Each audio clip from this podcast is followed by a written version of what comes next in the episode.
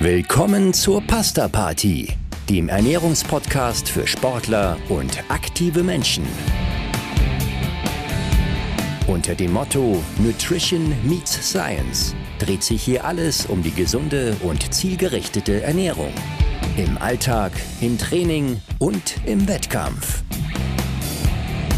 Und hier sind eure Hosts, der Mediziner, Publizist und Triathlet Frank Wechsel und die Pharmazeutin, Ernährungsexpertin und Gründerin von NFT Sport, Caroline Rauscher.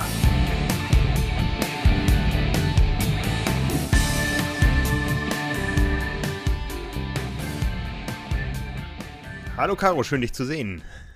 Grüß dich, Frank, schön dich zu sehen. Du sitzt ja gar nicht im Wintermantel da. Nein, aber ich sitze schon im dicken Pulli da. Der Winter naht mit Riesenschritten. Also genau. uns zumindest. Ja, hier auch. Ne? Es ist bitterkalt und ich muss auch gestehen, ich entwickle mich gerade so ein bisschen zu einer Frostbeule. Wir haben ja unsere Bürotemperatur auch runterreguliert, nachdem das mal so eine Auflage war auf 19 Grad. Und da muss ich sagen, Ja, ich wir muss schon auch. Mir ein bisschen was überziehen. Vielleicht, vielleicht spricht es für meine gute Form, dass ich so schlank bin momentan und einfach nicht friere. Bevor wir richtig in diese Episode durchstarten, eine wichtige Mitteilung in eigener Sache. Denn es gibt uns jetzt auch auf Instagram. Folgt uns einfach unter Pasta Party Podcast, alles in einem Wort durchgeschrieben. Also unter Pasta Party Podcast verpasst ihr keine zukünftige Episode mehr und könnt uns auch mal eine Nachricht schreiben, wenn euch was am Herzen liegt. Wir freuen uns auf euch.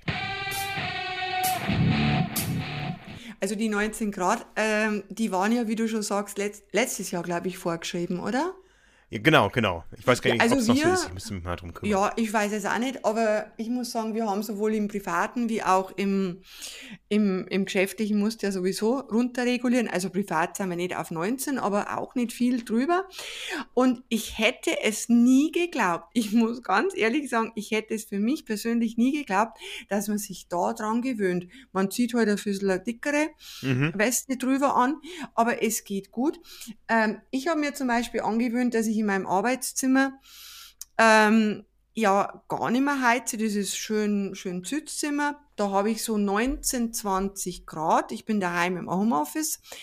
Du und ich finde das total angenehm, Ja, weil man irgendwo in der, in der Birne aktiver bleibt, als wenn es da 25 Grad und trockene Heizungsluft hat. ja, ja. Und es ist nachhaltig. Es Ja. ist nachhaltig.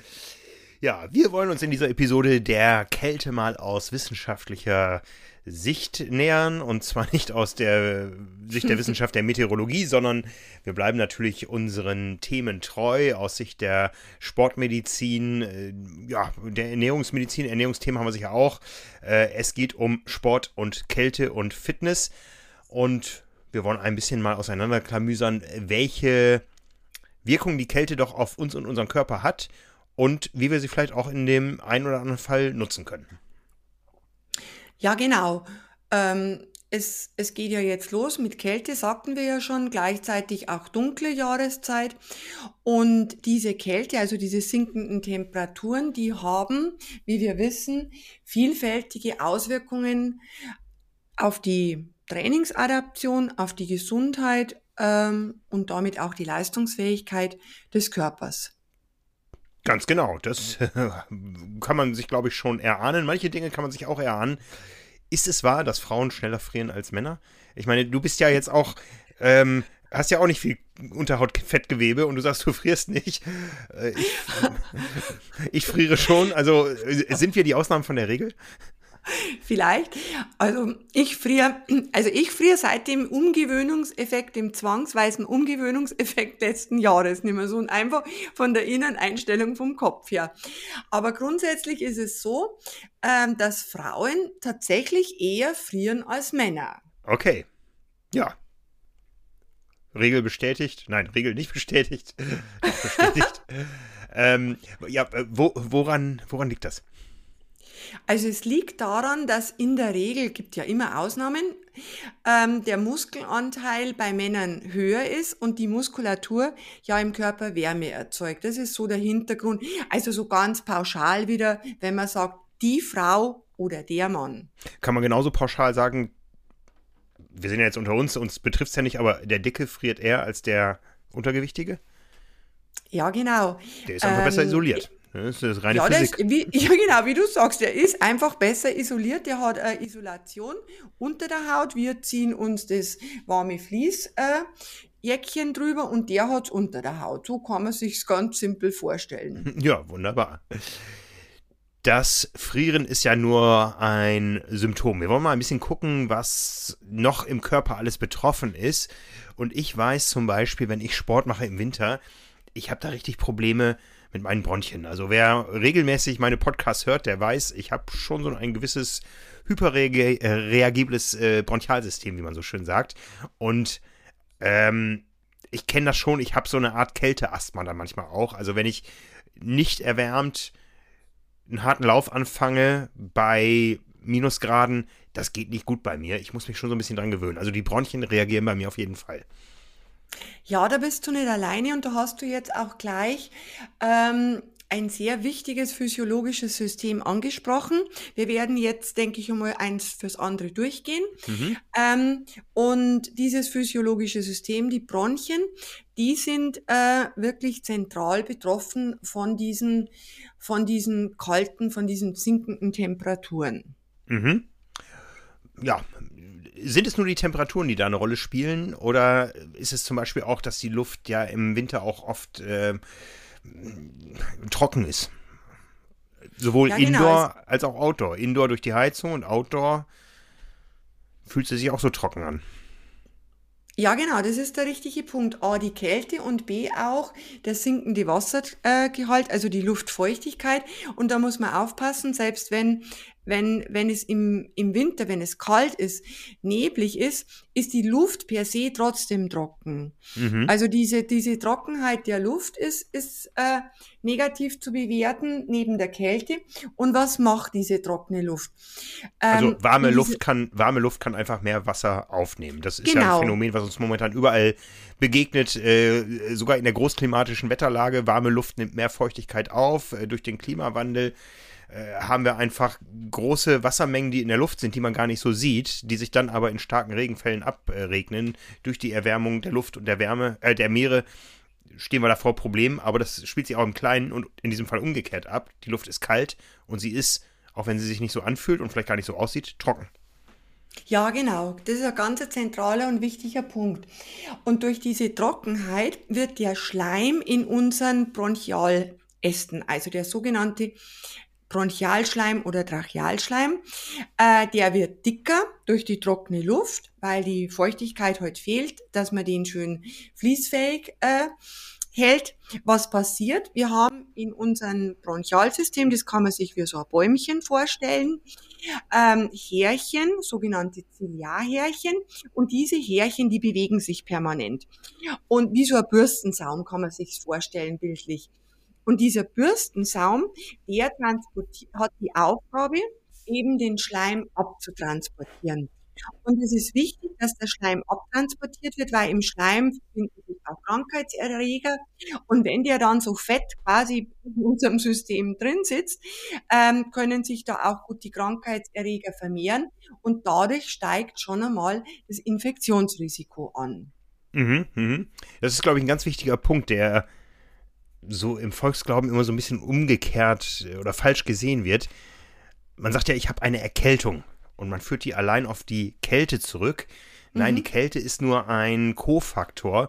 Eine Erkältung ist ja ein Infekt und zu diesem Infekt gehört ein Infektionsherd. Das heißt, es sind äh, in den meisten Fällen ja Viren, die da im Umlauf sind und die haben eben eine bessere Eintrittspforte durch diese kalte Luft und darum nennen wir es einfach im Volksmund Erkältung. Aber ohne diesen Krankheitserreger, das Virus, äh, würde diese Krankheit nicht auftreten. Der hat es nur einfach viel leichter, wenn die Luft kalt ist. Ja, genau. Und der, der bleibt dann schön hocken in dem zähen Schleim mhm. und fühlt sich wohl und dann vermehrt er sich. Genau, genau. Ja, weil dann eben mehrere Leute schniefen, schniefen irgendwann alle. Ja, das ist so ein, ja, so eine, so eine, man sagt ja auch die Erkältungswelle. Und das ist die genau, Grundlage. Genau, ja.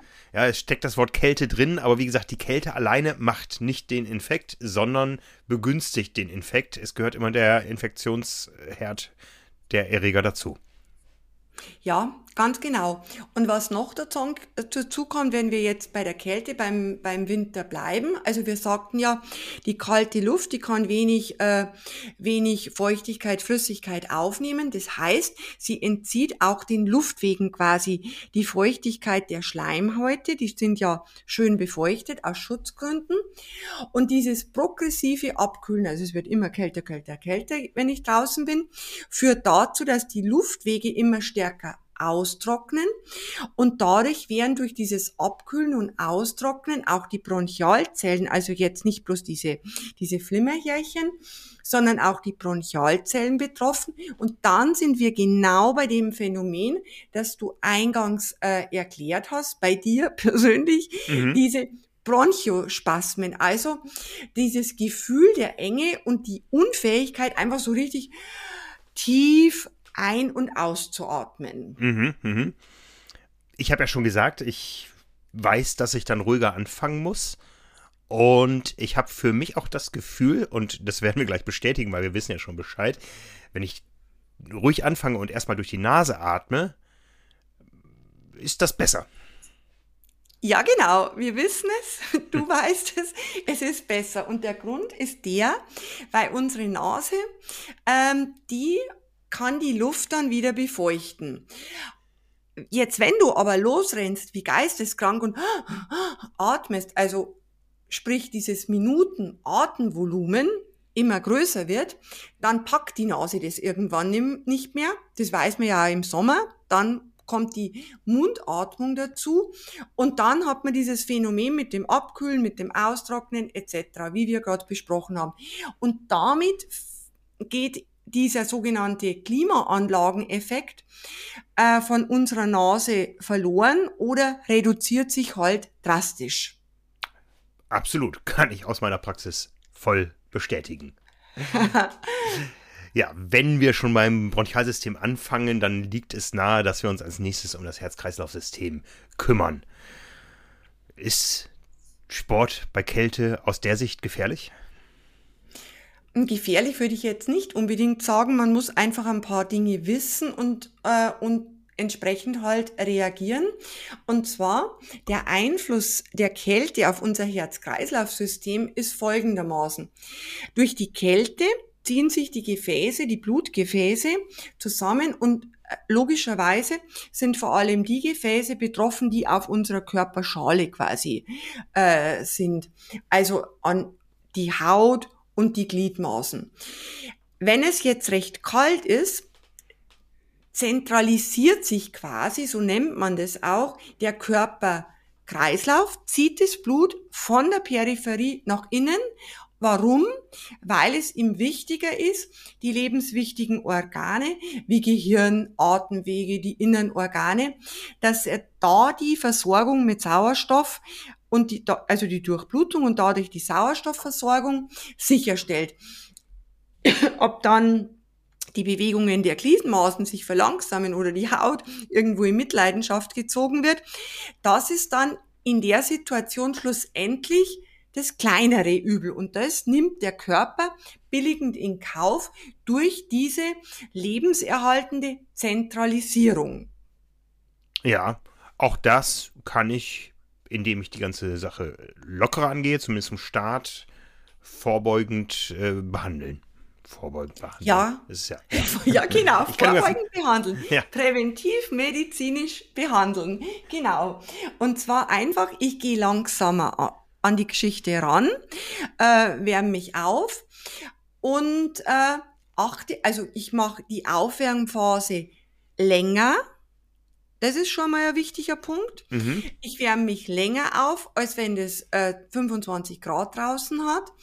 Und zwar für dieselbe Leistung. Also wenn ich mich jetzt äh, für die, die entsprechende identische Einheit im, im Frühling so und so aufwärme, muss ich immer noch eine Schippe drauflegen, wenn es kalt ist. Das ist auch egal, wenn es im Sommer kalt ist. Also intensiveres, längeres Aufwärmen und, was man nicht vergessen darf, sich adäquat kleiden natürlich. Ja, das ist, glaube ich, eindeutig. Dass, äh, wir wissen ja, wir verlieren viel Wärme über den Kopf zum Beispiel. Ja, exponierte, feingliedrige Körperstrukturen wie die Hände, die tun dann auch manchmal richtig, richtig weh. ist das eine ähm, Geschichte, die eher mit der Durchblutung zu tun hat oder sind das tatsächlich Schmerzen, die an den Nerven direkt entstehen? Wie sieht es aus mit unserem Nervensystem? Ähm, es ist so, dass die, die, es sind im Prinzip unter, also vor allem, es sind die, die Blutgefäße, aber die Blutgefäße, die werden ja in ihrer Kontraktion, also wie, sich, wie sie sich erweitern, wie sie sich zusammenziehen, äh, werden die ja von bestimmten Nerven gesteuert.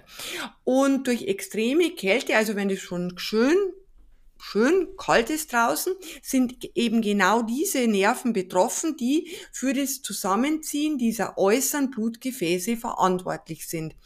Und wenn das passiert, äh, dann wie, also man kann sich so vorstellen, die Gefäße ziehen sich zusammen, dann werden verschiedene äh, Mechanismen ausgelöst im, im Körper durch dieses Zusammenziehen und dadurch ähm, erhöht sich in der Gesamtheit der gesamte Wärmeverlust des Körpers. Mhm. Gibt eins das andere quasi. So kann man sich's vorstellen.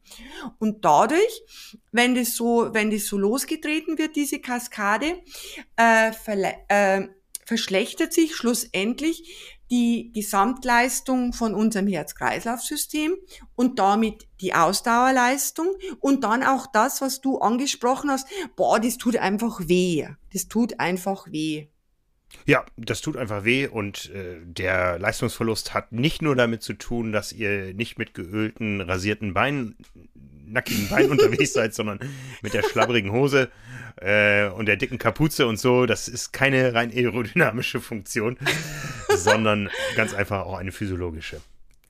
Ja, ähm, die Nerven, ich, ich, ich stelle das bei mir manchmal fest, auch so die Koordination wird ein bisschen schwieriger. Ist das auch eine Sache, die auf neurologischer Ebene sich abspielt?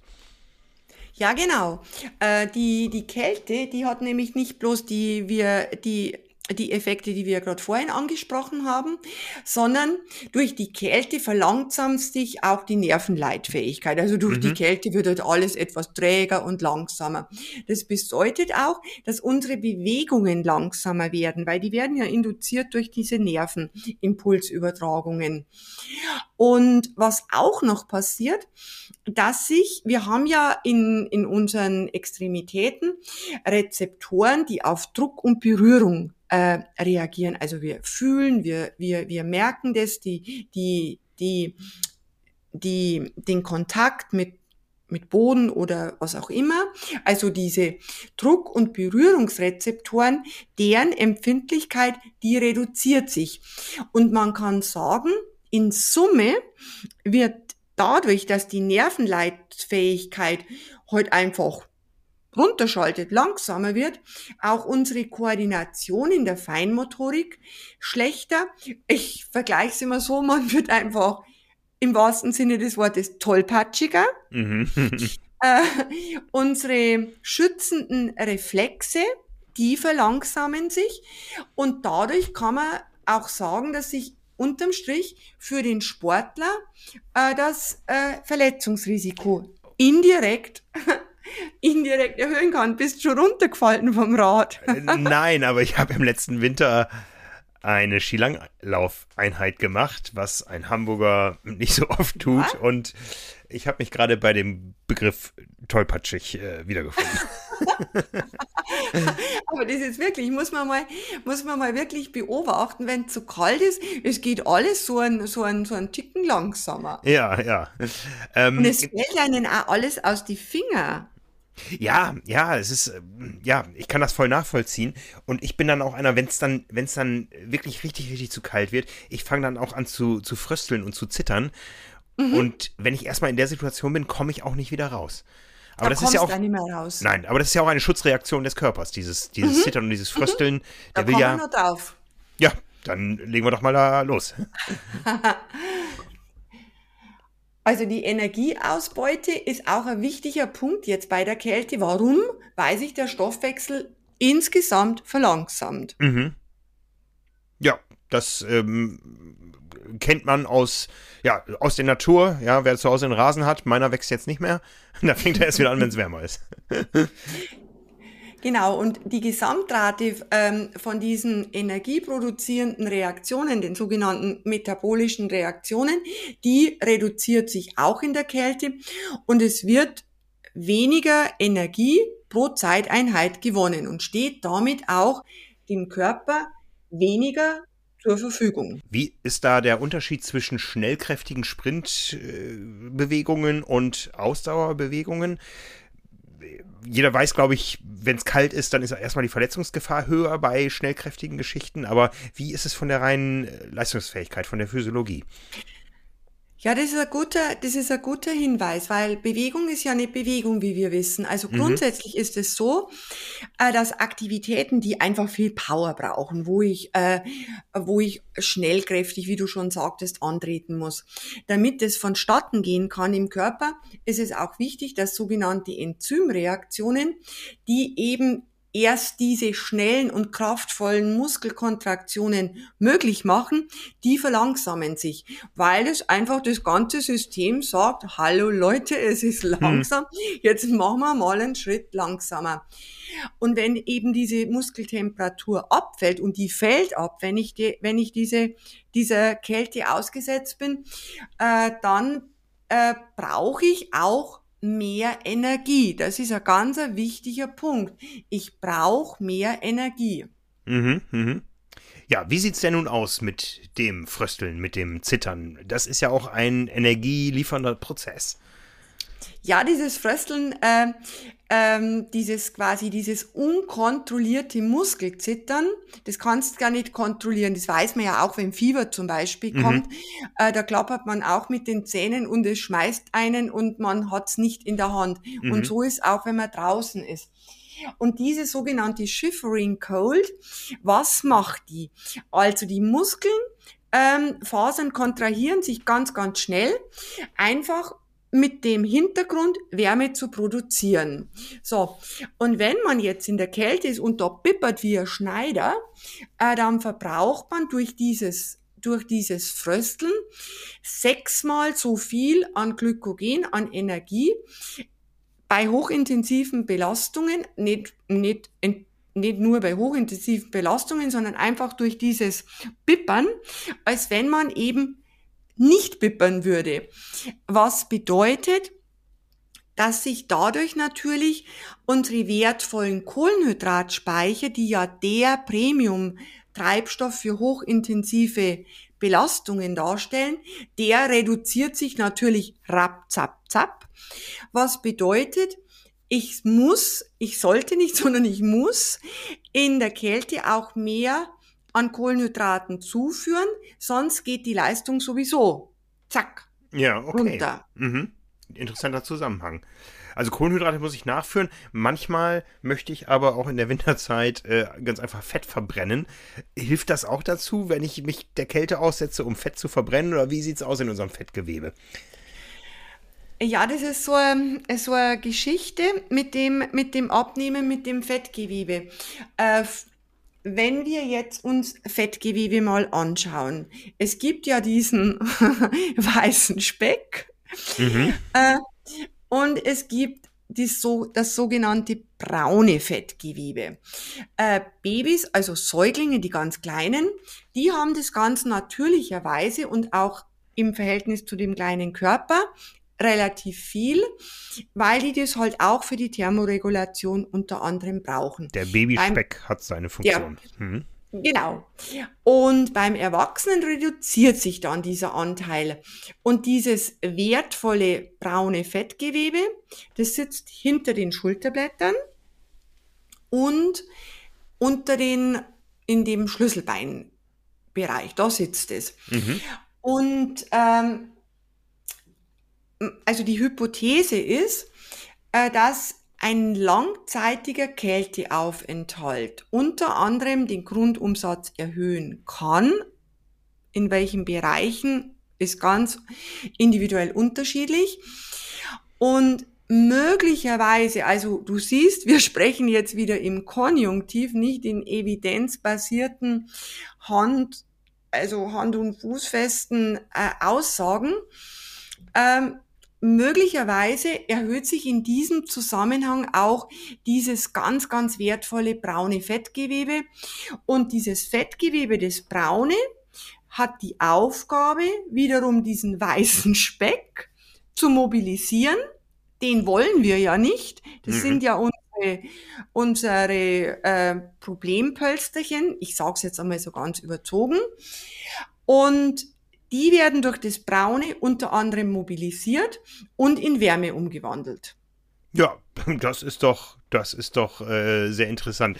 Da gibt es sehr viele Studien derzeit. Ähm, also ich habe eine Studie gesehen hier, wo es darum geht, welchen Energieumsatz können wir überhaupt in diesem braunen Fettgewebe direkt erzeugen und der ist relativ mhm. überschaubar. Da geht es um 20 Kilokalorien pro Tag, was zwei Minuten mhm. Laufen äh, entspricht. Äh, da gab es gerade auch ein Dossier in der Deutschen Zeitschrift für Sportmedizin.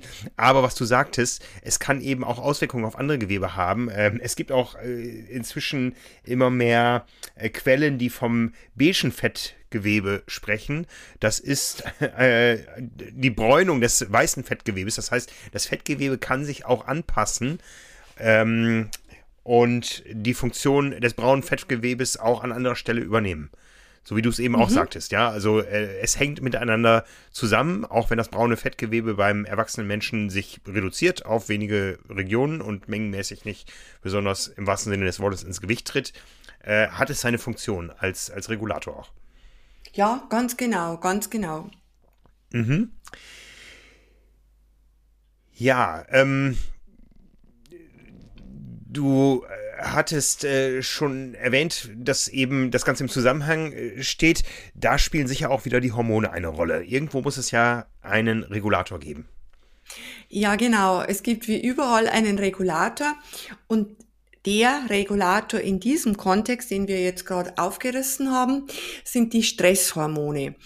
Ähm, und diese Stresshormone, die stimulieren quasi diesen Umwandlungsprozess äh, von dem, äh, von, also den, das braune Fettgewebe induziert, indem es das weiße Fettgewebe, sprich den Speck, abbaut. Mhm. Und dieser, dieser, dieser Weg, der wird von, also von der Kälte natürlich auch, äh, aber in dem Kontext von den Hormonen über die sogenannten Stresshormone, also die Katecholamine, Adrenalin, Noradrenalin und wie sie alle heißen, Cortisol, die, äh, nein, das Cortisol ist kein Katecholamin, Entschuldigung, Adrenalin, Noradrenalin und die lösen das dann aus oder, oder stupsen den Prozess an. Sehr schön. Also können wir da schon mal als Zwischenfazit festhalten, abnehmen geht in der Kälte besser.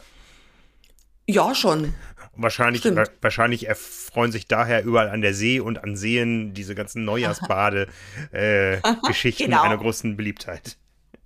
Damit man den Speck losbringt, den man zwischen Weihnachten und Silvester sich angefuttert hat.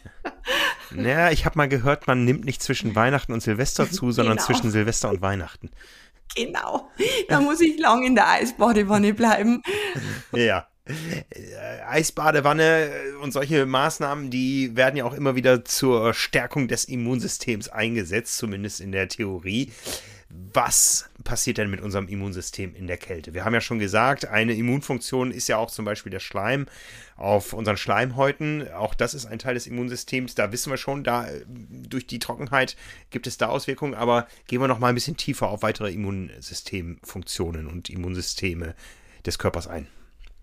Also grundsätzlich ist ein, eine Eigenschaft der Kälte auch, dass sie sich äh, immunsuppressiv auswirkt. Sprich, die Aktivität des Immunsystems wird schon einmal ein bisschen gedrosselt. Mhm. Dann kommt noch dazu, äh, dass in der Regel sind es ja Viren, die uns krank machen im, in der Kälte. Die sind in, sind in der Luft und die Keime können sich unter den Bedingungen auch besser vermehren. Und dann kommt ja diese Tatsache wieder dazu, wie wir am Anfang angesprochen haben mit dem zähen Schleim, der da im Bronchialsystem hockt. Also mehr krankmachende Keime in der Luft. Sie können sich besser vermehren. Der Sportler draußen atmet ja tiefer ein. Dann inhaliert der diesen ganzen Mist quasi. Die Schleimhäute sind trocken und damit ist diese Abwehrbarriere der Schleimhaut und damit die Eintrittspforte, die da dort stehen soll und das Ganze von außen abwehren, die ist geschwächt und äh, die krankmachenden, äh, krankmachenden Keime können halt ungehindert eintreten und dann geht das Ganze seinen traurigen Gang. Ja, das kennt jeder. Dann haben wir die Erkältungswellen, ja, den Schneeballeffekt und ähm, das haben wir ja schon äh, oft erlebt und äh, wir können Dinge dagegen tun. Die Grippeimpfung, ich habe sie noch nie gemacht. Irgendwann komme ich in das Alter ähm, oder in die Vernunft. Ja, ähm, ich habe so keine großen Grippeerkrankungen gehabt in der Vergangenheit, aber das ist jetzt einfach die Zeit. Äh, man hat überall die Werbung gesehen. Lasst euch jetzt impfen, liebe Leute, wenn ihr besonders anfällig seid oder schon fortgeschritten seid im Leben.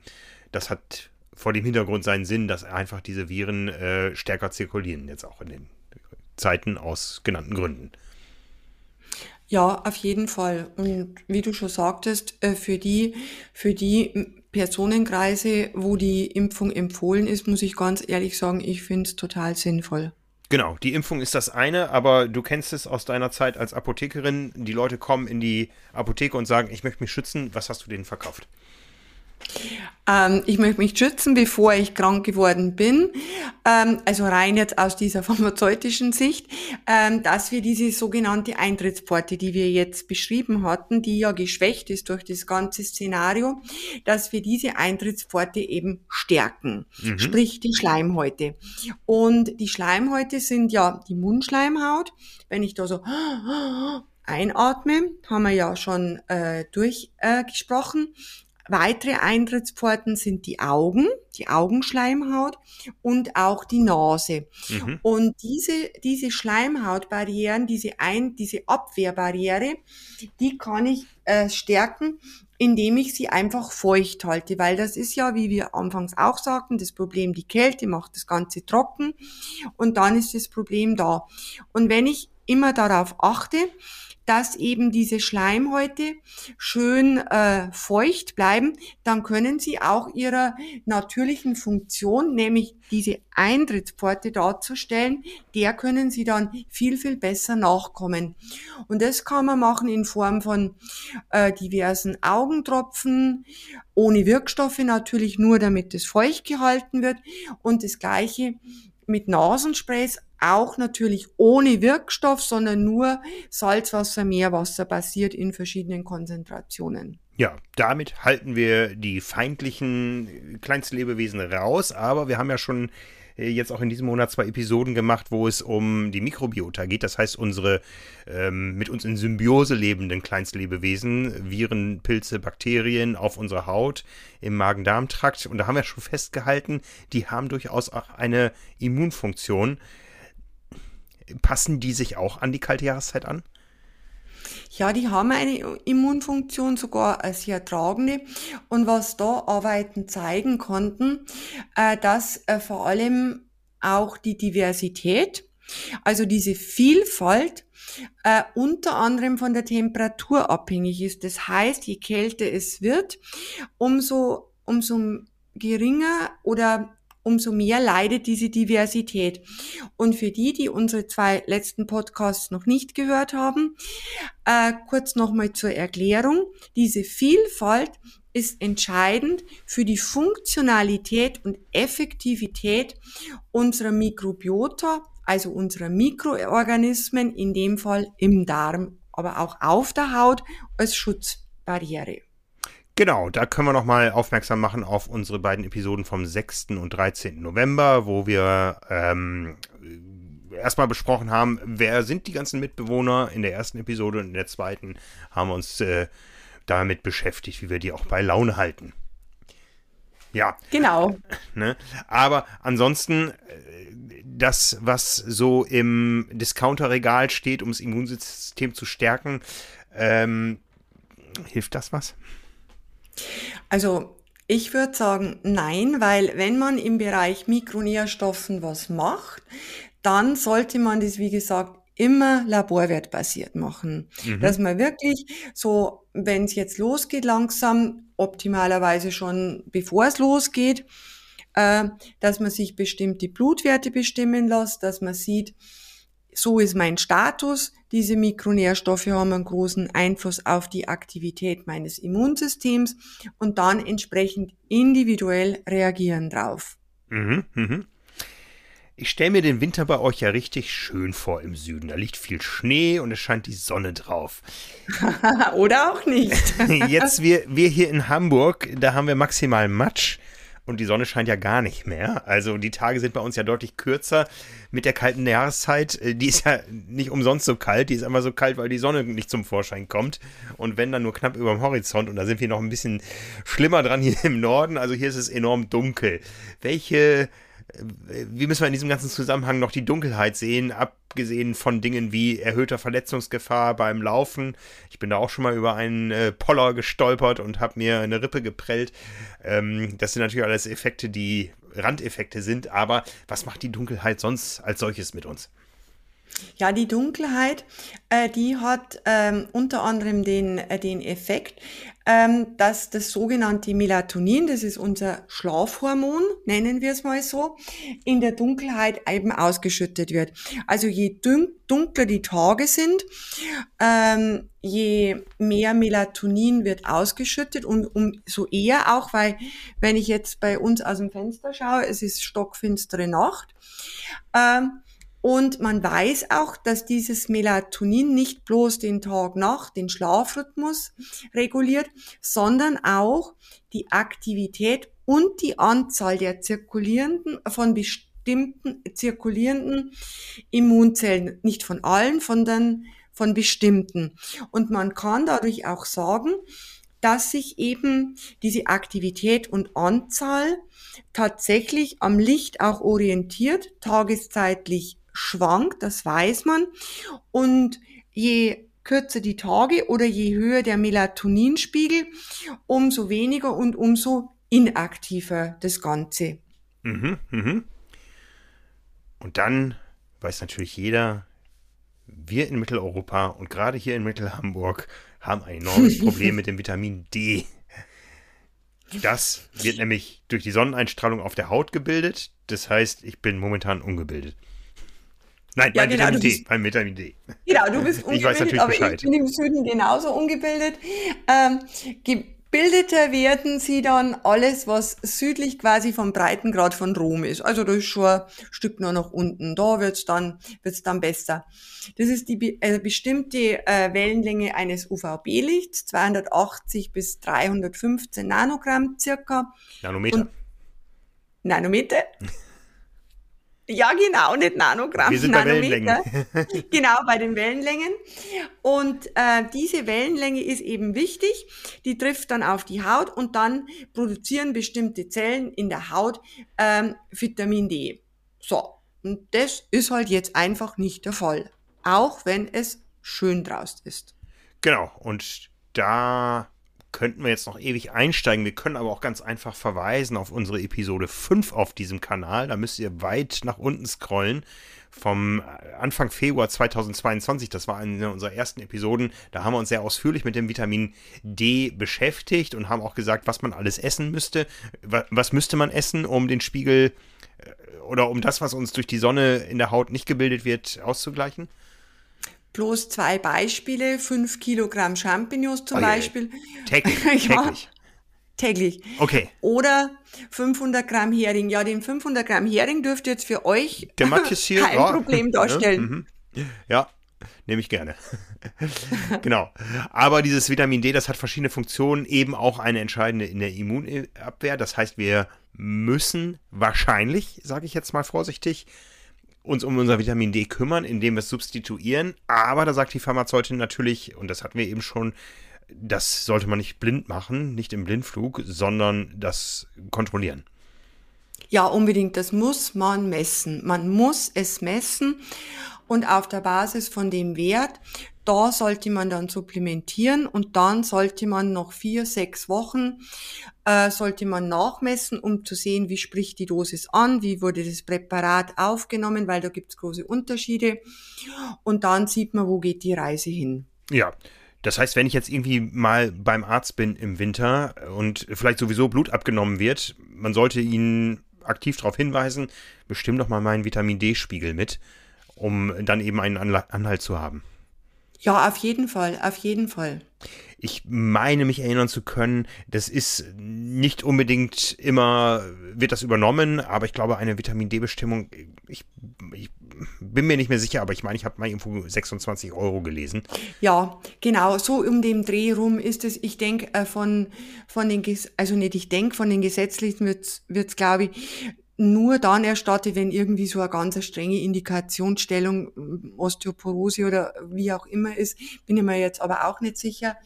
Die Privaten, die zahlen es äh, in der Regel, aber wie du schon sagtest, wir sprechen hier von einer Summe, die unter 30 Euro liegt. Und ich denke, äh, das ist jetzt keine Rieseninvestition für die meisten Menschen ja. oder viele Menschen. Ja, zumal wenn dann eben dabei rauskommt, äh, dass ein Mangel vorliegt, dann kann der Arzt eben auch ein äh, Medikament verschreiben, also ein etwas höher dosiertes Vitamin D als die Tröpfchen, mhm. die es überall äh, in jedem Regal gibt äh, mhm. beim Discounter äh, oder irgendwelche Pillen und dann kann man es wirklich zielgerichtet aufbauen.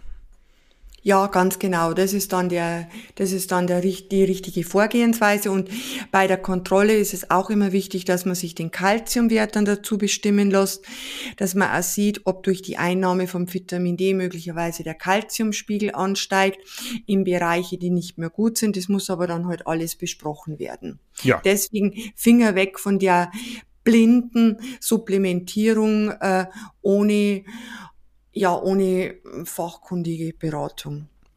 Ja, jetzt haben wir also einige Auswirkungen der kalten und auch dunklen Jahreszeit auf den Körper besprochen. Und jetzt ist die große Frage, das kommt ja jedes Jahr wieder.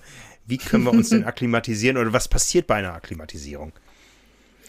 Ja, es ist ähm, Sprechen wir mal ganz kurz, was überhaupt passiert in der, im, im Körper. Wir haben jetzt gesagt, was, welche Systeme betroffen sind. Die Bronchien, das Herz-Kreislauf-System. Aber wo ist der Ursprung alles? Der Ursprung ist, dass der der Körper verliert, wenn der Körper Wärme verliert, dann springt in unserem Gehirn äh, das sogenannte, äh, in dem sogenannten Thermoregulationszentrum, also dem Zentrum, das für die Stabilität unsere, unseres Wärmehaushalts verantwortlich ist, eine Signalkaskade an. Zack, da wird was losgetreten. Ähm, und über diese Signalkaskade wird jetzt unter, unter anderem die Schilddrüse und das sogenannte sympathische Nervensystem aktiviert und das Ganze sorgt für Wärmebildung. Sympathisches Nervensystem hört sich so sympathisch an. Mhm. Äh, ist der Teil unseres Nervensystems, äh, der auf Flucht ausgelegt ist. Also wenn der Säbelzahntiger kommt, dann haut's dir den Sympathikus hoch. Also Stress, Flucht. Mhm. Und das sorgt dann dafür, dass der Körper Wärme produziert. Also das ist so der Überbegriff, was passiert denn überhaupt, wenn es kalt wird. Ja, das heißt, es springen verschiedene Mechanismen an, die uns davor schützen, dass wir erfrieren. Mhm. Genau. Ähm, ja, was, was, was sehen wir denn? Was können wir ähm, messen? Und äh, vor allen Dingen auch, wenn es um Sport geht. Ähm, woran erkenne ich, dass ich gut akklimatisiert bin?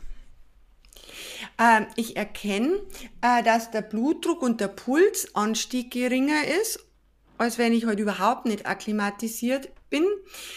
Und dass ich, ähm, ja, ich sage jetzt mal, die Kälte besser aushalte. So wie ich dir vorhin gesagt habe, durch die Reduzierung der Kälte im Arbeitsraum 2022 empfindet man jetzt diese Kälte als subjektiv weniger kalt, obwohl es die gleiche Temperatur ist. Mhm. Also das ist der Punkt, wo man es so, so ganz plumper mal fühlen kann oder sehen kann. Ja, kann ich sonst im Alltag irgendwie was machen? Du sagst, man gewöhnt sich an Kälte. Was ist mit dem, ganz einfach mit dem Kaltduschen?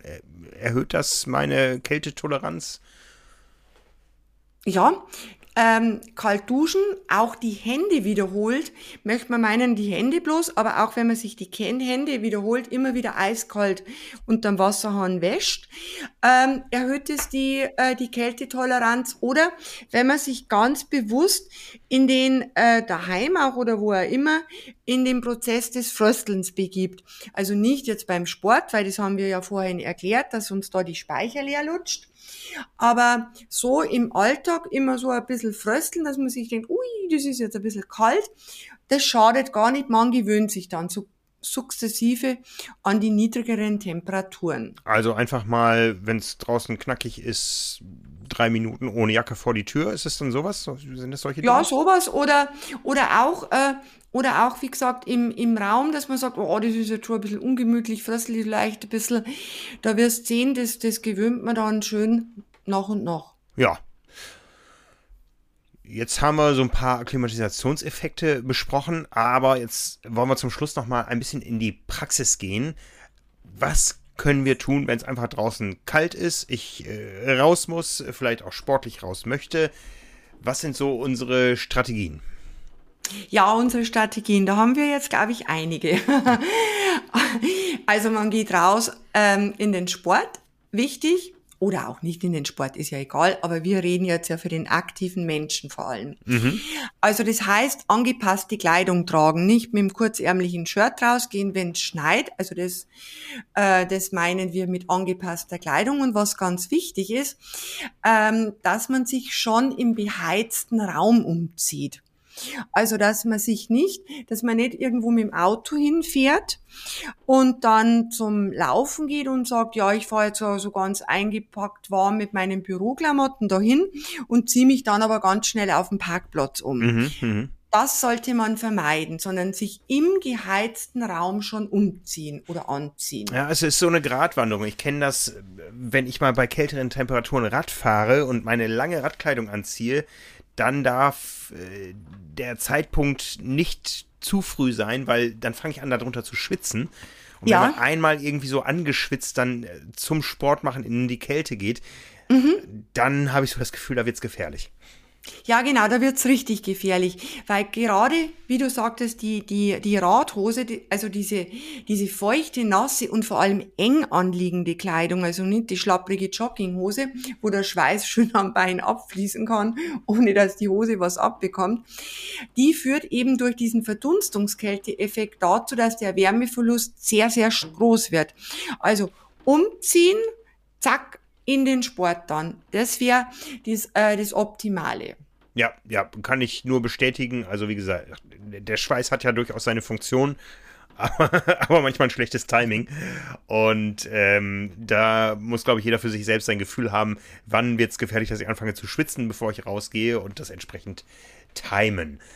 Ja, ich habe ja schon gesagt, ich muss dann auch erstmal Piano anfangen, sonst wird das nichts, sonst ähm, spielen meine Bronchien nicht mit das haben wir ja schon, schon festgehalten, dass ähm, das auf jeden Fall auch angepasst werden muss. Ja, genau, langsamer, dadurch äh, schön aufwärmen, Muskeltemperatur geht hoch, äh, das ganze Thematik, die wir vorhin angesprochen haben, und dann halt atmet man halt auch ruhiger und nicht so tief und hektisch. Genau. Ein wichtiges Aspekt unseres Podcasts ist ja die Ernährung da würde ich jetzt gerne noch mal ein bisschen einsteigen, wie sich die im Winter vielleicht von der im Sommer unterhalten, äh, unterscheiden muss. Nicht unterhalten. Äh, Ernährung ist natürlich auch manchmal was Unterhaltenes. Dafür sind wir ja hier. Aber ähm, ja, äh, muss ich mehr essen im Winter? Naja, grundsätzlich mehr essen musst du nicht im Winter, sonst wirst du ja fett. Aber wir haben es ja schon gesagt, auf dein braunes Fettgewebe kannst du jetzt auch nicht so unbedingt setzen, dass dir der das Weiße dann wegfrisst. Aber es ist so, Untersuchungen konnten zeigen, dass so richtig einseitige Ernährung oder Fasten, das kennt ja jeder, beim Fasten fröstelt man ja eh. Oder auch Menschen, die leider mit Ernährungsstörungen wie zum Beispiel Anorexie ähm, geplagt sind. Ähm, das führt zu bestimmten Mangelzuständen im Nährstoffbereich, vor allem im, im Zuckerhaushalt, also Glukosemangel.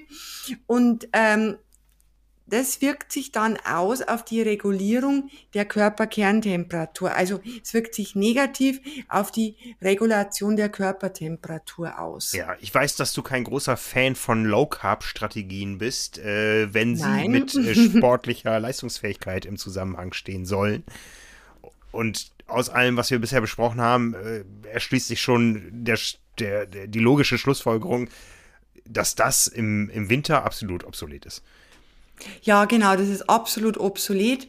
Also wenn man auf einen, auf einen Makronährstoff da wirklich achten sollte, wenn man, wenn man ambitioniert Sport treibt, ähm, unbedingt auf die ausreichende Kohlenhydratzufuhr achten. Also, dass man sich vorher schon richtig versorgt, ähm, mit, mit, vom Vorstartzustand her, dass man nicht mit, mit, mit leeren Speichern reingeht in die Einheit und dann während der Einheit natürlich in Abhängigkeit von der Intensität, Dauer etc.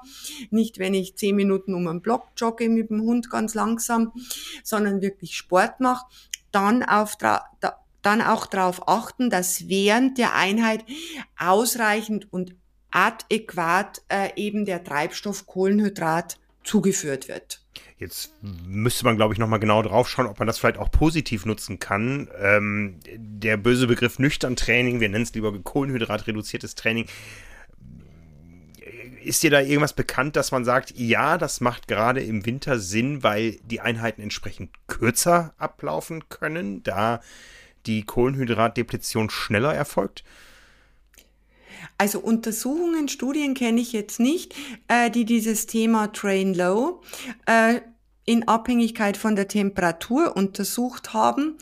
Aber rein rein von meinem Verständnis her, und so empfehle ich es auch meinen Athleten, wäre ich sehr, sehr defensiv mit diesen, mit diesen nüchtern Einheiten, weil die sowieso auch das Immunsystem unter anderem kompromittieren.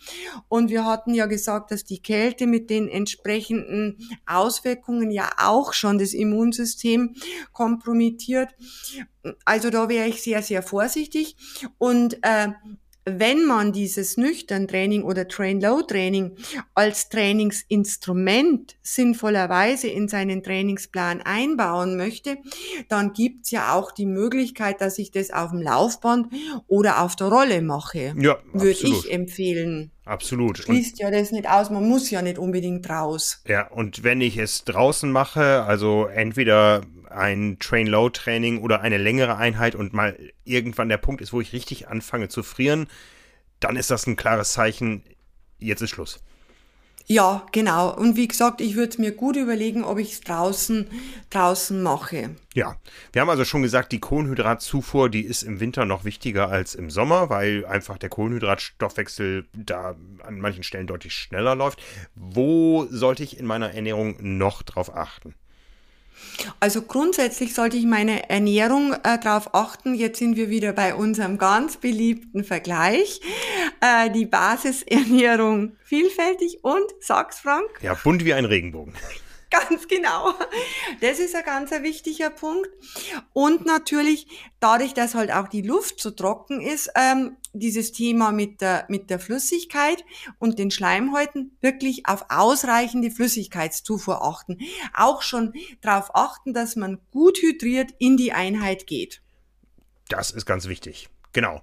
Und dann komme ich wieder und ich glaube, das ergibt sich auch aus allem, was wir bisher gesagt haben. Dann ist auch das Wiederauffüllen ganz, ganz wichtig. Nicht nur, genau. dass ich mich ins Warme bewege, sondern auch dann die Regeneration, meine Regenerationsshake oder was auch immer ich zu mir nehme nach der Einheit, dass das nochmal eine größere Bedeutung hat. Genau, weil wir ja wissen, äh, dass ähm, Großteil der immunkompetenten Zellen schlussendlich vom, äh, von den Kohlenhydraten, von der Glucose lebt. Also man darf die Dinger dann auch nicht auf Diät setzen, in Anführungsstrichen. Und deswegen auf jeden Fall diese Regenerationsstrategie genau so konsequent einbauen, wie wenn wir jetzt im Sommer trainieren. Genau. Dann haben wir ja sowieso unseren Vitamin D-Spiegel festgestellt und uns äh, ernährt, äh, ja, indem wir immer wieder am Regenbogen geknabbert haben. Sehr vielfältig. Mhm. Gibt es sonst Dinge, die wir noch kontrollieren müssen, was unsere Mikronährstoffversorgung betrifft oder wo wir gezielt äh, eingreifen müssen? Ja, was ich ganz wichtig finde in dem Kontext ist, äh, dass man eben wieder via Blutspiegel äh, schaut, wie beispielsweise ähm, der Versorgungsstatus mit Selen ist, wie der Versorgungsstatus mit Zink ist. Auch der Omega-3-Index ist ein wichtiger Punkt, weil man weiß, dass auch äh, eine optimale Versorgung in dem Bereich korreliert mit, mit dem Immunsystem. Und dann natürlich auch diese ganzen anderen Mikronährstoffe als Kofaktoren, weil die ja alle wie ein Orchester zusammenspielen. Ganz, ganz wichtig. Ne? Wir können in dem Zusammenhang auch nochmal darauf hinweisen, wir haben schon mal zwei Episoden gemacht zum Thema Immunsystem äh, im letzten Winter. Ich schaue mal gerade, wir haben, ähm, nee, auch schon relativ früh äh, haben wir, haben wir das Thema gehabt, Ernährung und Immunsystem oder wenn Bratwurst vor Corona schützt. Äh, vom Februar 22 und im Dezember 22 vor einem Jahr haben wir eine Episode gemacht, Immunsystem oder so kommt man schniefrei ins neue Jahr. Die findet ihr auch auf diesem Kanal. Also diese, in dieser Episode verweisen wir auf das, was wir schon mal gemacht haben, damit wir uns nicht wiederholen müssen. Ich habe aber noch mal eine Frage. Ähm, wie sieht das so in verschiedenen äh, Lebensphasen aus? Ist das Ganze in einzelnen Phasen ein größeres Thema? Ist das altersabhängig? Ja, das ist wie viele Dinge altersabhängig. Ähm, Gerade bei Säuglingen, bei kleinen Kindern äh, ist dieses Thermoregulationszentrum noch relativ unreif und unfertig, während beim Eltern, beim alten Menschen einfach nachlässt. Mhm. Okay, also im mittleren Lebensalter alles gut. Und wie äußert mhm. sich das? Also Kinder, die, die können dann nicht zeigen, dass sie frieren oder wie ist das? Ja, genau, die Babys sowieso nicht. Die können, äh, äh die können das uns definitiv nicht mitteilen. Deswegen muss man da extrem achtsam sein. Ähm, Kinder oft auch nicht. Äh, und eben dadurch, dass dieses Zentrum relativ unreif ist, muss man da wirklich achtsam sein, dass man die Kinder äh, gut anzieht, warm anzieht, Handschuhe, Schuhe etc. auch die Haut entsprechend schützt mit, mit entsprechenden Kälteschutzsalben oder Cremes. Cremes sind ja nicht. Äh, Kälteschutzpräparate, jetzt sagen wir es einmal so. Mhm. Ähm, das ist ganz wichtig, weil die Haut ja auch ganz fein ist, ebenso wie beim Elternmenschen. Die haben ja auch eher trockene, pergamentartige Haut durch diesen äh, Flüssigkeitsverlust auch. Und der ältere Mensch in der Regel hat ein hat ja weniger Fettgewebe, die werden ja dünner im Alter, die Menschen. Und was auch ein Phänomen ist im Alter oder beim Elternmenschen, man darf jetzt nicht da bloß den Kreis sehen, den Tattelkreis, sondern man muss da schon im, im Age-Grouper-Bereich äh, denken, dass die Durchblutung der Haut auch abnimmt. Das sind alles so Faktoren. Ähm, und was beim wirklich jetzt beim alten Menschen auch dazu kommt, das finde ich ganz interessant, dass es bereits dadurch, dass das äh, die Kälte nicht mehr in der Art und Weise wie beim Mid-Ager wahrgenommen werden kann, dass es bereits im, beim Aufenthalt in einem kühlen, kalten Zimmer zu Unterkühlung kommen kann und dass die Menschen dann auch ganz schwer ihr Frieren merken, registrieren. Mhm. Und das ist natürlich auch besonders bei Menschen, äh, die krank sind, was ja im Alter häufiger vorkommt, oder auch Menschen, äh, die unter kognitiven Störungen leiden. Das heißt, wenn man ältere Menschen, alte Menschen in seinem Umfeld, in seinem persönlichen Verbund hat, dass man da auch wirklich ein Auge drauf wirkt. Wir werden jetzt sagen, na ja, diese 19 Grad oder 18 Grad, die bringen uns jetzt nicht um im Arbeitszimmer. Äh, für einen alten Menschen kann das durchaus bedenklich werden. Ja, ja. Sehr schön. Also gebt auch aufeinander. Ja. Wir können die Menschen ja nicht nur nach dem Alter einordnen. Jeder Mensch führt seinen eigenen Lebensstil und wenn der Lebensstil ist, ich laufe über das ganze Jahr bauchfrei rum, dann bin ich sicher kälteempfindlicher. Was, was gibt es noch für Faktoren, die Einfluss nehmen? Einfach Lebensstilfaktoren. Rauchen, Stress, ist, ist schlecht, führt nämlich zu Gefäßschäden und wir haben ja vorhin gesagt, dass gerade die Gefäße auch sehr von der Ansteuerung und von dem, wie sie auf und zu machen, von der Kälte beeinflusst werden. Also ist da die Gefahr bei der Kälte größer. Äh, dann auch, jetzt haben wir mal so ganz krasse Sachen wie Drogen, ähm, Alkohol, ähm, Müdigkeit auch, also wenn ich einfach übermüdet bin, beeinflusst es die Wahrnehmung und möglicherweise übersieht man dann auch dieses Warnsignal des Körpers, sprich das, das Frieren. Mhm, mhm. Kann ich nie mitreden, aber habe ich häufiger gehört. Kann ich jetzt auch nicht mitreden, aber ist so. Ja, also wissen wir, was wir ungefähr tun können. Hm, lass uns zum Schluss nochmal überlegen. Es gibt ja verschiedene Lebensstile, wo wir gerade schon dabei waren, die sich sehr aktiv der Kälte aussetzen. Ja, es gibt, glaube ich, inzwischen in ganz vielen Fitnessstudios, aber auch, auch äh, in Szenevierteln Kältekammern, die man besuchen kann, nur für kurze Momente. Und die ganz, ganz harten unter uns, die nehmen auch mal ein Eisbad. Ich habe das äh, gelegentlich in der Presse gesehen. Das ging also so ab Oktober los, dass man gesagt hat, okay, ab jetzt gehen wir jede Woche schwimmen in unserem See und notfalls nehmen wir im Winter die Axt mit. Ja, das, das gibt's. Also ich, ich bin, ich bin, bekomme ich jetzt schon die Gänsehaut. Ja, ich, ich bin ja auch, ich bin ja auch ein leidenschaftlicher und demnächst kommt ja im Moment wieder äh, Neujahrsanbader, äh, gerne in der Nordsee. Ja. Und ähm, habe da, oh, wie oft habe ich das denn gemacht? Bestimmt sechs, sieben Mal äh, habe da eigentlich sehr schöne Erinnerungen. Es ist nicht so schlimm, wie sich's anhört, in die zwei Grad kalte Nordsee zu springen und da einen Moment drin zu bleiben. Aber dieses Gefühl hinterher, das entschädigt äh, für alles. Und dieses Gefühl hinterher, das zieht sich auch noch durch den ganzen Resttag dann, dass man einfach dann so ein wohliges Gefühl hat und äh, merkt, mhm. wie alles wieder durchblutet ist. Das ist sehr schön. Jetzt ist die Frage, bringt dieser einmalige äh, Sprung in die kalte Nordsee am Neujahrsmorgen irgendwas oder in die Elbe? Wir haben es auch schon mal an der Elbe gemacht. Nee, ich, ich, ich habe ich hab gekniffen, ich habe die Klamotten gehalten. Ähm, aber äh, was, was ist, wenn ich das regelmäßig mache? Fangen wir mal mit der Kältekammer an. Das ist ja durchaus auch ein Therapiekonzept. Was macht das? Ja, das ist ein Therapiekonzept, ganz, ganz richtig. Äh, Gerade bei rheumatischen Erkrankungen zum Beispiel äh, kann man das machen bei Migräne oder wie auch immer äh, von den Erkrankungen. Es soll entzündungshemmend und schmerzstillend äh, wirken. Mhm. Und bei Leistungssportler soll es Muskelkater, übermäßigen Muskelkater vorbeugen. Gut, äh, das sind jetzt ähm, Punkte. Ich glaube, du hast es ja auch in einem neuen Artikel von der Sportmedizinischen Zeitung gelesen, die jetzt nicht so hundertprozentig evidenzbasiert sind. Aber ich denke, so diese Kälte an sich, auf jeden Fall härtet die ab. Mhm. Äh, man hat diesen Gewöhnungseffekt, dass man sagt, ach, ist doch gar nicht so kalt das, was hast du?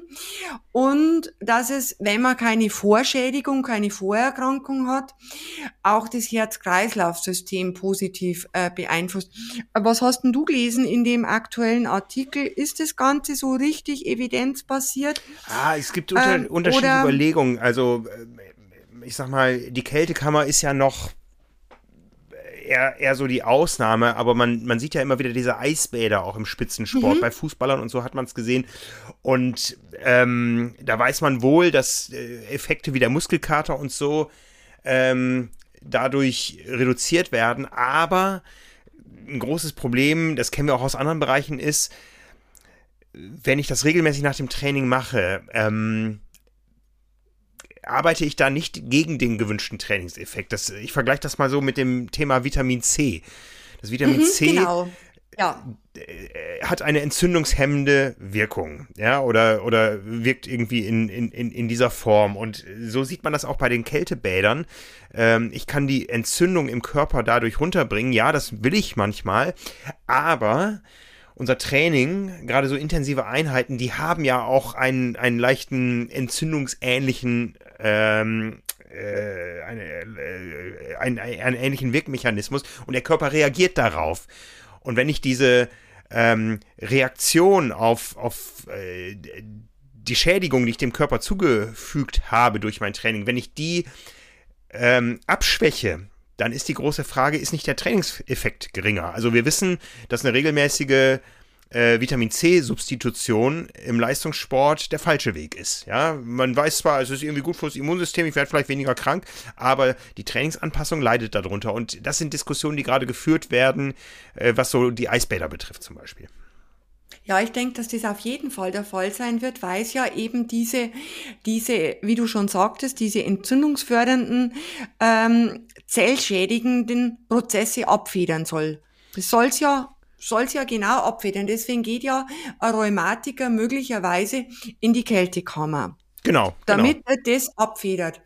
Und natürlich ist bei dem die Entzündung äh, viel vehementer als ausgelöst durch eine starke körperliche Belastung bei einem gesunden Menschen. Aber ähm, also ich bin mir sicher, dass die Trainingsadaption auf jeden Fall abgemildert wird. Wie du schon sagtest, da mit dem Vitamin C, da muss man da mit der Dosierung ganz nach Fingerspitzengefühl arbeiten, wie, wie hoch und wann und wie. Aber ich bin mir sicher, dass der, dass der dass der Effekt absolut eins zu eins vergleichbar ist. Ja, ja. Aber nichtsdestotrotz glaube ich, dass man durch äh, regelmäßige Exposition, auch in der anderen Richtung, die Sauna ist ja, ist ja quasi der Gegenpol dazu, ähm, seine Gefäße trainiert, ja, äh, Anpassungsfähigkeiten mhm. trainiert und dadurch dann eben doch ähm, gewisse Effekte erzielt. Äh, Anpassung, ja, also wenn ich jetzt irgendwo weiß, ich habe demnächst irgendwo ein Kälterennen, in welcher Sportart auch immer vor mir, dann kann das vielleicht äh, zur Gewöhnung führen. In dem Artikel, den ich gelesen habe, wird auch sehr kontrovers diskutiert, ähm, welche, äh, welche Immunwirkung oder welche Gesamtbefindlichkeitswirkung diese Kältebäder haben, weil man sehr vorsichtig sein muss. Und da sind wir beim Thema Evidenz, äh, wo wir uns ja auch nochmal in einer Folge annähern wollen, das haben wir ja schon mal angekündigt, sind ähm, welche, welche Datenbasis habe ich? Ähm, wenn ich Menschen befrage, die regelmäßig Eisbäder nehmen, leben die vielleicht insgesamt einen sehr, sehr gesunden Lebensstil und ähm, genau, ja. das ist eher eine Ausprägung des Lebensstils, als dass das genau der Gesundheitseffekt ist und sind das nicht solche Überzeugungstäter, dass die auch einen kleinen Schnupfen in einer Befragung anschließend vielleicht verschweigen, äh, weil sie einfach ähm, ihre schöne heile Welt nicht gefährden wollen, ja? Ähm, ich habe da Entschuldigung, ich habe da großen Respekt vor. Ich habe im letzten Winter mal einen Film gemacht, den gibt's auf unserem YouTube-Kanal äh, von Swim mit äh, einer Gruppe, die Eisbäder regelmäßig gemacht hat. Das war ein Termin, wo ich dazu gekommen bin. Ich bin nicht reingegangen, keine Angst, du guckst mich schon so entgeistert an. Ähm, da war wirklich eine dicke Eisschicht auf dem Weiher und die mussten mit einer Axt erstmal ein Loch reinhauen und ähm, die haben unterschiedlich lange in diesem Loch dann gehockt. Der eine Mann, der als letzter oh. rauskam, der war sieben Minuten in diesem Wasser, oh. was ja nahe des Gefrierpunkts war, weil es erst aufgehackt werden musste. Da habe ich einen großen Respekt vor. Und ich glaube auch, dass dann es eher so andere Effekte sind. Das ist eine enorme mentale Leistung, eine Körperbeherrschung und so. Und das kann nicht schlecht sein. Ja, ähm, von daher glaube ich, sind es, sind es äh, vielleicht Ausprägungen eines gesunden Lebensstils, Extremausprägungen und vielleicht trägt es auch zum gesunden Lebensstil bei, aber da ist es jetzt schwierig ähm, zu gucken, ähm, was war eher da, die Henne oder das Ei. Ähm, ich glaube, es ist eine Fitnessbewegung, genauso wie es die Läufer und die Triathleten, die Radfahrer auch sind, die das halt anders ausleben und die sich mit ihrem Körper beschäftigen. Und das finde ich erstmal eine positive Eigenschaft.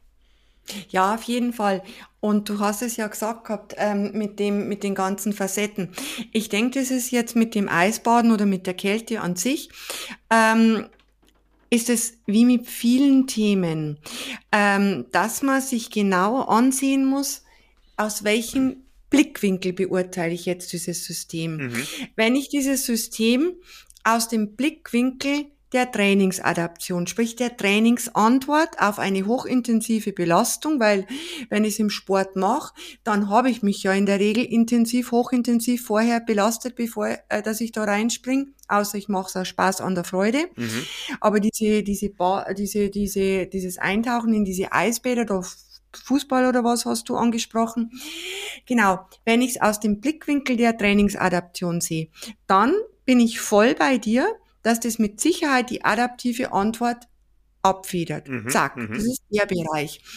Würde ich mir aber diese, dieses Eintauchen in das Eiswasser in den äh, von einem zweiten Blickwinkel ansehen, den du auch angesprochen hast, nämlich äh, die äh, die das äh, das Training der, der Blutgefäße, dann würde man da oder kommt man da mit Sicherheit, ich bin kein Gefäßspezialist, aber wenn man so einen fragen würde, mhm. äh, würde auf jeden Fall ähm, das, die der Effekt auf die, auf die Trainierbarkeit von dem, von dem Gefäßsystem positiv ausfallen, denke ich jetzt einmal. Genau, und es gibt noch einen dritten Aspekt, das ist einfach der Aspekt der Regeneration. Manchmal will ich ja durch den genau. Sport nicht die Trainingsanpassung erreichen, sondern es ist ein Wettkampf und der nächste Wettkampf steht bald vor der Tür. Und wenn ich für mich das Gefühl habe, es fördert meine Regeneration, mhm. dann ist es eine gute Maßnahme.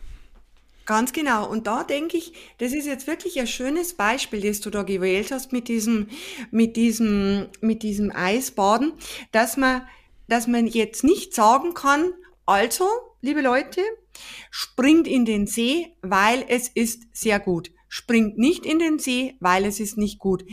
Es ist gut von dem und dem Ansatz. Es ist vielleicht negativ oder suboptimal von dem Ansatz. Und dann muss man einfach diese verschiedenen einzelnen Effekte darlegen und dann kann sich jeder das raussuchen, was für ihn der relevante äh, Bestandteil ist. Das ganz bestimmt. Und, und da, ich glaube, so viel Verantwortung müssen wir auch tragen. Hier muss man auch ganz nochmal sagen, macht das nicht einfach so. Ich habe eben erwähnt, Nein. es gibt diese verschiedenen Gruppen in großen Städten, findet man, die, die, überall, die fangen da langsam mit an und steigern sich, weil die Temperaturen fallen. Oder hier in Hamburg gibt es die Elbschwimmer. Ich weiß gar nicht, wie genau die, die, die heißen, die Gruppe. Die machen das jeden Freitag oder Samstagabend, immer tidenabhängig in der Elbe. Die gehen in die Elbe und zwar über den ganzen Winter, um was Gutes zu bewirken und zwar nicht nur für sich selbst, mhm. sondern um äh, Geld zu sammeln für Menschen, mhm. die eben diese Wärme nicht täglich haben, für Obdachlose und so. Mhm. Ähm, mhm. Da ist es dann so eine, so eine Lifestyle-Bewegung, aber auch die machen das nicht alleine, da ist Aufsicht dabei, die machen das in Gruppen. Ähm, das muss alles mit Sinn und Bedacht gewählt werden. Man mhm. sollte jetzt nicht im Winter losziehen mit äh, dem Eispickel und ähm, alleine zum nächsten Weiher gehen und mal gucken, wie lange man es da drin aushält. Das ist sicher der falsche Ansatz, aber ich glaube, so viel Verantwortung gehört zu uns, dass wir das nochmal erwähnen und das sollte auch jeder Hörer für sich beherzigen. Das ist sicher eine Sache, die kann auch gefährlich sein. Wir haben die Effekte auf ähm, Herz-Kreislauf-System und so, äh, auf äh, Hormonausschüttungen besprochen. Das kann auch mal schnell gefährlich werden, wenn man es übertreibt und wenn man dann auch noch alleine ist oder fernab einer möglichen Hilfe, dann hat man auf jeden Fall unverantwortlich gehandelt. Ja, auf jeden Fall. Und findest du nicht, das hört sich jetzt so an, als wäre das ganz was Neues. Also ganz was Neues, dieses Eisbaden oder zumindest äh, eine sehr, ich sage jetzt einmal, junge Disziplin oder junge Bewegung. Ähm, es ist schon ein gewisses Maß an Lifestyle dahinter, finde ich auch. Aber dir sagt doch auch bestimmt als Mediziner der Pfarrer Kneip was. Der Pfarrer Kneip, ja. Im Prinzip, äh, im Prinzip hat auch der Pfarrer Kneip äh, diese Kälteanwendungen gemacht. Gut, ein kalter Guss ist jetzt nicht äh, zu, ver, äh, zu vergleichen mit Eisbaden. Auch der Pfarrer Kneip hat äh, mit im vier Grad kalten Wasser die Leute baden lassen, um Tuberkulose zu heilen. Mhm. Also, es ist nichts Neues im Prinzip. Aber wenn wir jetzt sagen würden, ach, wir gehen Kneipen, dann wäre es doch nicht so schick, als wenn wir sagen, wir gehen Eisbaden, oder? Ganz genau, ganz genau. Ich habe auf jeden Fall für mich jetzt einen Vorsatz und ein Fazit. Ich werde meinem Nachnamen gerecht und werde mich mal wieder mit Wechselduschen auseinandersetzen. oh je, ah ja, es ist gut, habe ich früher oft gemacht, aber also den Vorsatz, den mache ich jetzt nicht, auch wenn es gesund ist. ja. Ja, wir wünschen allen Leuten da draußen, dass sie gesund in die kalte Jahreszeit kommen. Es hat mir Spaß gemacht. Es war heute eine sehr lange Episode. Ich habe gar nicht damit ja. gerechnet, dass der Winter so lang und hart sein kann. Aber ich glaube, wir haben gut in das Thema eingeführt. Äh, passt auf euch auf da draußen und wir hören uns bald wieder. In diesem Sinne, fröhliches Frösteln.